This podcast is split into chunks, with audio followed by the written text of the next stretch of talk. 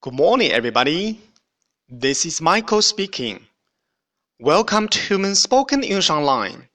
各位早安，我是 Michael 老师，欢迎来到乐成红线上口语团 A 组，Day two hundred and eighty-nine.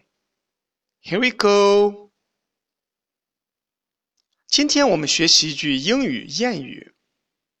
所谓英语谚语呢，就是简洁明了。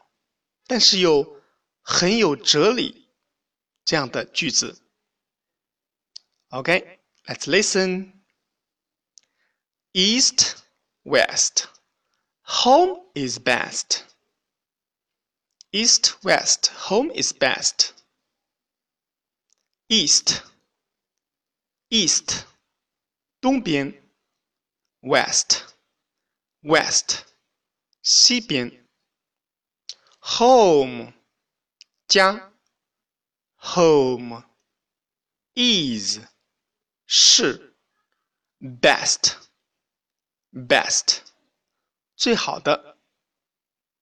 嗯，这句话是金窝银窝不如自己的草窝，哈哈，是不是很有道理啊？其实我们中国也是这样子说。